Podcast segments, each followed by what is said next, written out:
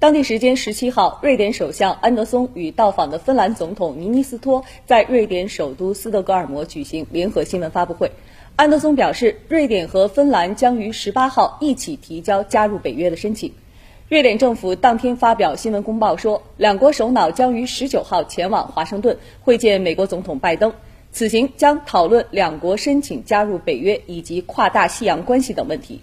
当天早些时候，芬兰议会投票通过了芬兰申请加入北约的提案。